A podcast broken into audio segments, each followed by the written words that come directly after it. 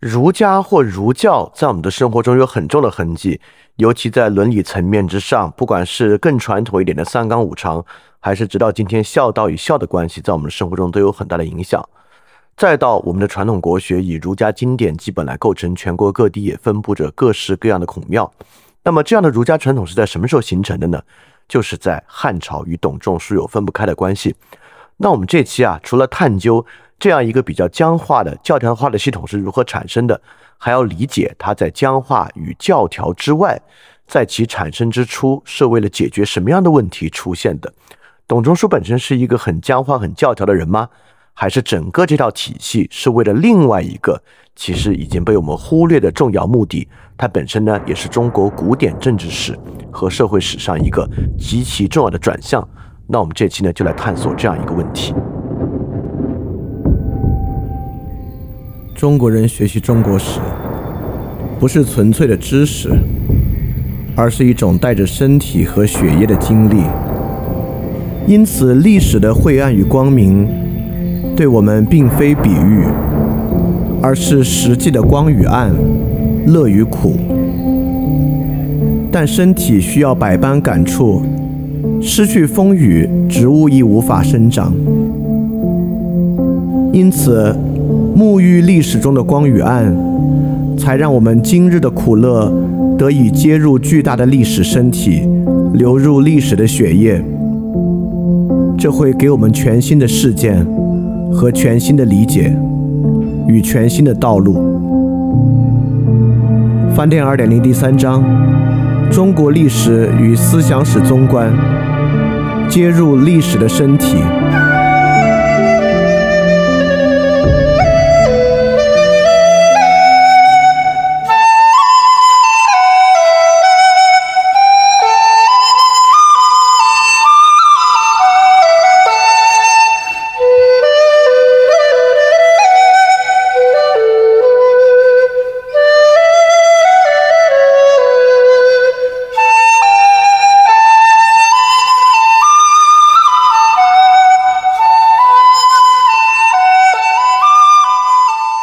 每一期二点零主体节目都配有讲义，讲义可以在 flipradio.dot3adisc.dot.com 下载。然后，如果你听到节目之中听到一声钟声的话，就代表讲义需要翻页了，跟讲义一起看更加方便。大家周一晚上好啊！这个长假收假愉快或不愉快都好，我们继续来进行这个饭店二点零第三章的论述。那在饭店二点零第三章呢，我们之前讲了很多的内容啊，一直讲到汉武帝这朝。讲到汉武帝这朝呢，我们就转向对于思想史的讲述。那么今天呢，就要讲了一个很关键的人呢，就是董仲舒。怎么一个关键法？大家可以先想想啊。我们之前讲到盐铁论那一期，其实已经讲到所谓的儒法对决了，对吧？如果你听过那期啊，你可以想象到那期贤良文学对于桑弘羊以及他所代表的法家有很多的反驳，但是呢，这些反驳依然是很不成系统的。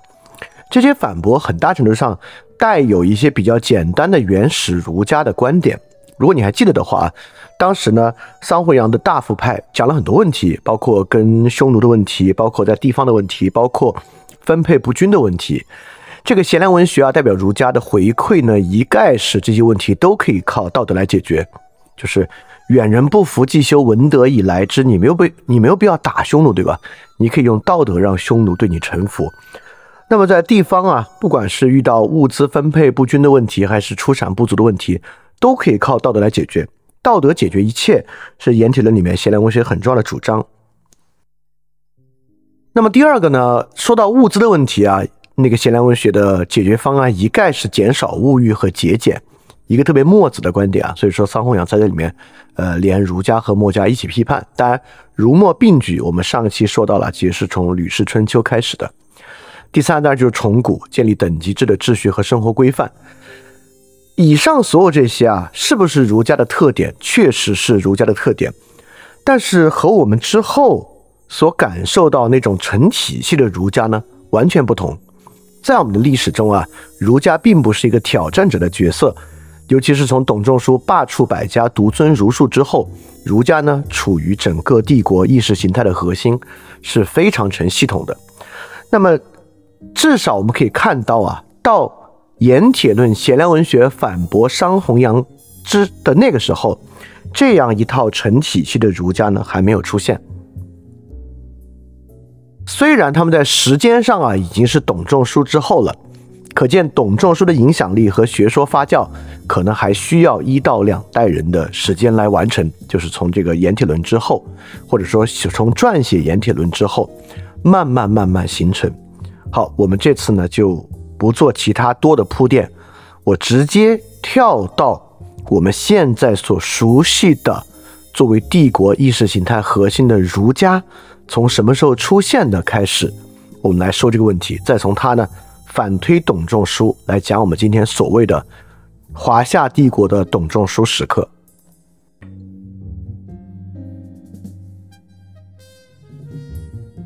在东汉一朝有这样一个文本，叫做《白虎通》，也叫《白虎通义》。这个文本呢是在公元七十九年东汉汉章帝的时期。在白虎观，其实就是洛阳北宫召开的一个会议。这个会议呢，是为了解决帝国儒家意识形态分歧所召开的会议。我看到这个白虎通啊和白虎通里面的内容的时候呢，就觉得它既像基督教的大公会，也像佛教的结集。所以这三个有高度宗教化色彩的，也是制度性宗教的基督教、佛教和儒教，可见他们在早期形成的时候呢。都经历过这个教义或者意识形态的分歧，也都通过召开会议的方式统一划定这样的一些规范、教理和一些实际的仪轨啊。在基督教呢，就是大公会议；佛教呢，就是诸次集结啊，叫结集啊。我总是叫反，不是集结，是结集。那在儒教之中呢，就是其实是两次皇家会议。呃，形成白虎通的这次呢，是公元七十九年东汉的汉章帝，在公元前五十一年，汉宣帝就是那个著名的儒家皇帝啊。汉宣帝呢，在石渠阁，其实就是皇家图书馆，还召开过第一次的这个，我管它叫儒教大公会议。可惜这个石渠阁的石渠，呃，这个石渠异奏实际上已经丢失了，所以我们不知道石渠异奏具体写了什么内容。那我们呢，就来看看这个白虎异奏和白虎通义里面的内容。那么这次会议呢，包括所有的中朝官员、郎官啊、中大夫啊等等等等，与皇帝呢都一起参加。参加呢，就形成了这个白虎一奏。再由著名的史学家班固，就班氏父子，就写《汉书》那个那个家庭啊，再由班固著了《白虎通义》一书。这个书里面写了些什么呢？《白虎通义》啊，一共有十卷。这个十卷呢，每一卷都写了些什么呢？咱们这个儒教啊，它并不像其他宗教里面，当然其他宗教其实也有很多这种仪式和制度性安排，它的教理相对较少，制度性安排非常非常的多。这里面的内容呢，就慢慢是大家非常熟悉，今天我们对于儒家和儒教理解的内容了。白虎通义十卷啊，大概就是这么一些内容。第一卷呢，当然开宗明义，天子观念。什么叫天子？什么呢？是爵位公卿的制度，天子的继承制度，天子的谥号制度等等等等。可以说，第一部分呢，主要是证明。卷二呢，主要是包含了一系列儒教的祭祀制度，包括天子的祭祀、诸侯的祭祀、世卿家族的祭祀、世人的普通祭祀。社稷制度、礼乐制度，在这一章里面呢，也做了蛮夷和华夏的区别。第三卷呢是官制三公九卿制度，王都就是京师的制度，这个农业时节的历法制度就是月令制度，和很多阴阳五行的道理，在卷三里面都在讲。卷四呢有更多各种各样的制度啊，包括军事的攻伐、大臣的觐见、打猎。民间的养老、大学的建立、栽役、农耕，这个农耕指的不是普通的人农耕啊，而是指天子亲耕的制度，在卷四呢都有撰写。卷五呢是关于一系列的合法性的制度，包括封封禅的制度、天子巡游四方和狩猎的制度，和诸侯天子对诸侯的奖惩制度。卷六呢是包括不臣的例外。什么叫不臣啊？就是不用臣服于天子。有哪些？比如蛮夷不用臣服，因为风俗不同；比如王王后的父母不用臣服，等等等等。包括占卜的制度。卷七呢都是跟意识形态相关的，包括从董仲舒来的文治观。这个文治观什么呢？就是《论语》里面不是有那句话吗？就是治胜文则也，文胜治则怎怎么怎么样，对吧？包括三教啊，和儒家非常有关系的三纲六纪制度，我们平时讲的三纲五常啊，等等等等，其实在《白虎通义》里面叫做三纲六纪。所谓三纲呢，就是君为臣纲，父为子纲，夫为妻纲，就在这里被落实下来。卷八包括了其他一些明教的内容啊，包括仁义礼智信这五性，就是在卷八里面讲到，包括人的身体的五脏，心肝肺肾脾也是在这里面，寿命宗族，我们现在用到今天的姓名制度和儒家五经，包括哪五部经书，在卷八都有明确的阐述，卷九和卷十分别是对婚姻制度和丧葬制度的详细阐述。当然啊，整本书弥漫了各种各样的谶纬观念。谶纬呢，就是那种很迷信的关于吉凶的预兆和预兆本身的解读啊等等的内容。好，你看啊，我们说啊，这个《盐田论》里面由贤良文学者所代表的儒家面貌，我们其实是比较陌生的。但《白虎通义》里面的儒家面貌呢，我们就一点都不陌生了。不仅不陌生，里面的很多说法都是我们很熟悉的，也是不仅在汉的一朝，历朝历代。实际上执行的这个制度，基本上都是在白虎通义的基础之上展开的。可以说，中国儒家的这个根本面貌啊，如果我们要追溯到最早系统性的呈现出来，应该就是白虎通义了。那么更早的有可能呢？有可能是汉宣帝的石渠阁会议里面就有可能。那白虎通义里面所有这些玩意儿从哪儿来的呢？尤其是我们最熟悉那些啊，祭祀的制度、三纲五常的制度、儒家五经的制度、仁义礼葬信、心肝脾肺肾等等等等这些儒教的制度，其实就都来自董仲舒。好，所以我们现在明白一个问题了。我们现在明白后世儒教，当然，这我们看到这个儒教已经很大程度上偏离了原始儒家，尤其偏离了。孔孟的这个儒家原教旨主义的很多想法，已经掺杂了很多阴阳五行、法家各种各样的东西，掺杂在这个里边了。我们就明白，它的成型时期啊，就是在西汉、东汉交际之间，整个后来啊，影响中国两千年的这个核心意识形态儒家的面貌呢，就呈现了。而这一步呈现的基础呢，就要追溯到西汉的董仲舒啊，可见它的重要性。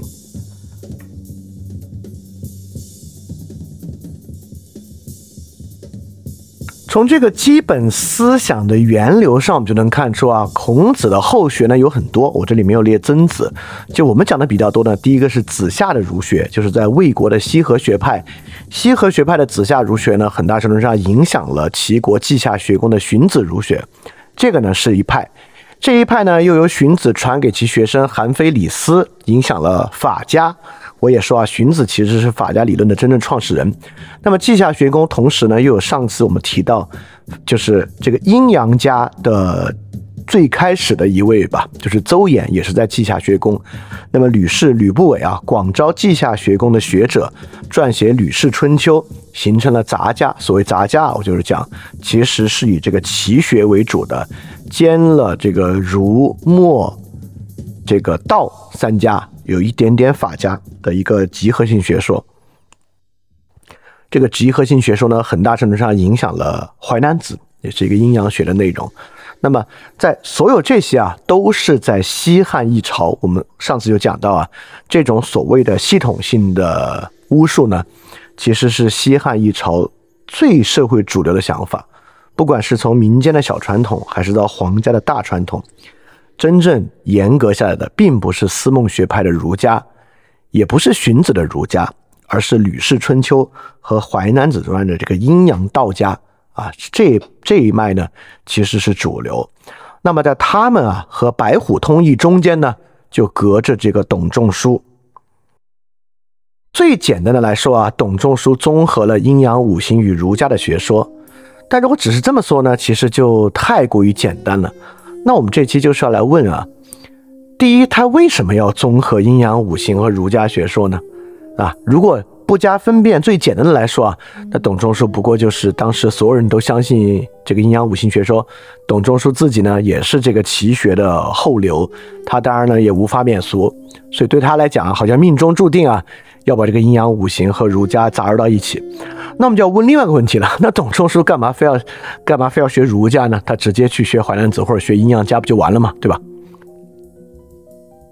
所以董仲舒啊，应该是有他自己的想法，或者说董仲舒作为儒家的代表，能够代表儒家，尤其是成为了这个官方意识形态的罢黜百家、独尊儒术之后的儒家，在当时的一个想法来看待这个问题的。包括我们还要看怎么个综合法，阴阳五行与儒家学说是如何综合到一起的，以及就是那个最重要的问题啊，所谓的董仲舒时刻嘛。这样的一个综合，为什么有生命力可以延续两千年的时间？这个有生命力未必是好事儿啊，就是一个很坏的东西有坏的生命力也是可能的。但这套玩意儿 work，为什么？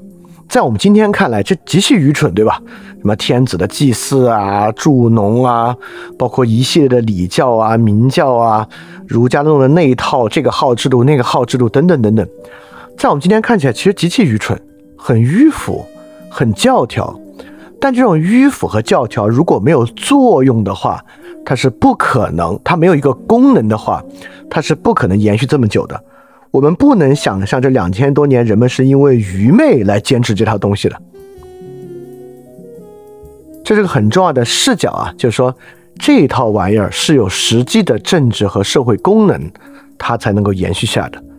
而这套东西不是别人发明的，也就是说，我们必须说啊，孔子的那套没有足够的政治和社会功能，《淮南子·吕氏春秋》没有足够的政治和社会功能，法家没有足够的政治和社会功能，才说得上由董仲舒所代表的汉代儒家成为罢黜百家、独尊儒术，拥有政治功能。这甚至不是说某个人的权力意志可以决定的，不是因为汉武帝说了这个话，那之前秦始皇还要以法家为尊，对吧？一样十二年就可以灭掉，所以这不是某一个人的意志能够决定的，一定是他呈现了很实际的政治和社会功能，他才有可能能够延续这么久。所以，对于什么东西真的起作用，什么叫做社会和政治功能，我相信经过今天这一期啊，我们也能有个更深的看法和认识。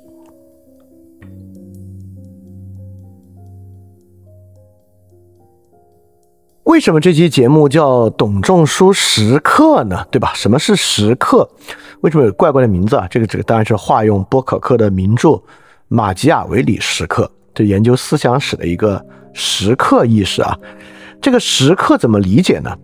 最简单的理解啊，我们可以把它理解为范式转换，就是之前是一个范式，经过这个时刻之后是另一个范式啊，这就是时刻这个说法啊。包含了这么一层意识在其中，但是呢，这个只是一层意而已啊，而且这个是比较好理解的，因为范式范式嘛，大家其实都啊听过很多了，不管在科学领域还是人文领域。那我们现在要讲讲，就是这个时刻观念啊，比范式转换多啥？因为如果不多啥的话，我就直接叫董仲舒范式就行了啊，也不用叫时刻。这个时刻比范式多些什么玩意儿呢？多以下三个东西。它既然叫时刻。其实包含了在这一刻的前后有两种不同的时间意识和在时间中的张力。我说个最简单的张力啊，秦十二年就灭亡，然后呢，后面的这个汉朝最初期啊，不管是吕后专权还是景帝时期的这个七国之乱，我们之前讲过，其实都很不顺利。也就是说，在这之前，其实时间是一个很紧张的东西。随着时间的推进啊，整个帝国其实一直是在将要瓦解之后。为什么在这之后，帝国却变得非常的稳固？稳固到什么地步啊？稳固到王莽专权之后，竟然刘秀东山再起，大家还想保全帝国？稳固到什么呢？稳固到。汉末三国的时候啊，刘备就靠那样的一个身份，都能够争取到合法性和人们的支持。顽固到中间魏晋南北朝好几百年，我们都是一个分割的一个情况，在这个分割的末尾，我们还想回到那个，就是回到这个帝国化的形式里面来。也就是说，在这之前啊，整个新的帝国形式可以说是摇摇欲坠，帝国很明显不是永恒的，也没有人相信帝国是永恒的。但是在董仲舒时间之后，帝国呢却成为了一个极具有生命力且永恒的东西啊。这是第一重时间意识。第二重呢，就是历史意识啊。就这个时刻，它比范式转换多什么呢？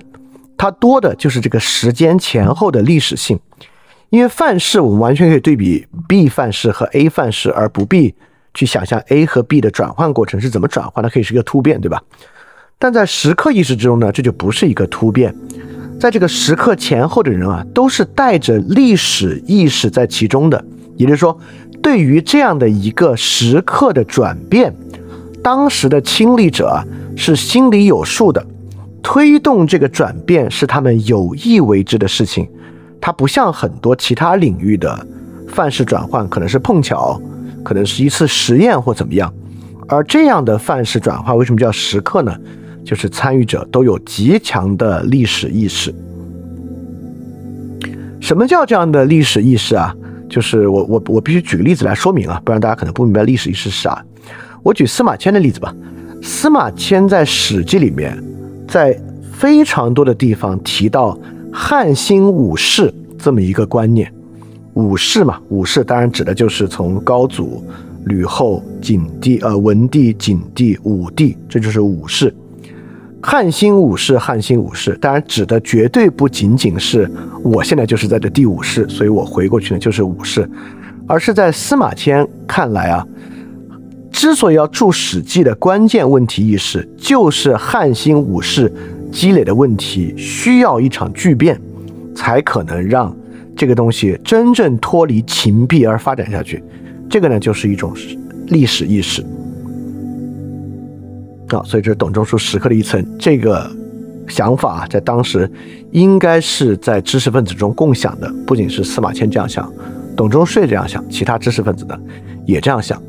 但第三重啊，这个时刻，既然要董仲舒时刻这个时刻 matters，就是因为这个时刻所带来的这个范式呢是有生命力和普遍性的，它不是一个转换向了一个很短暂的东西啊，比如说王莽啊，也是个新的。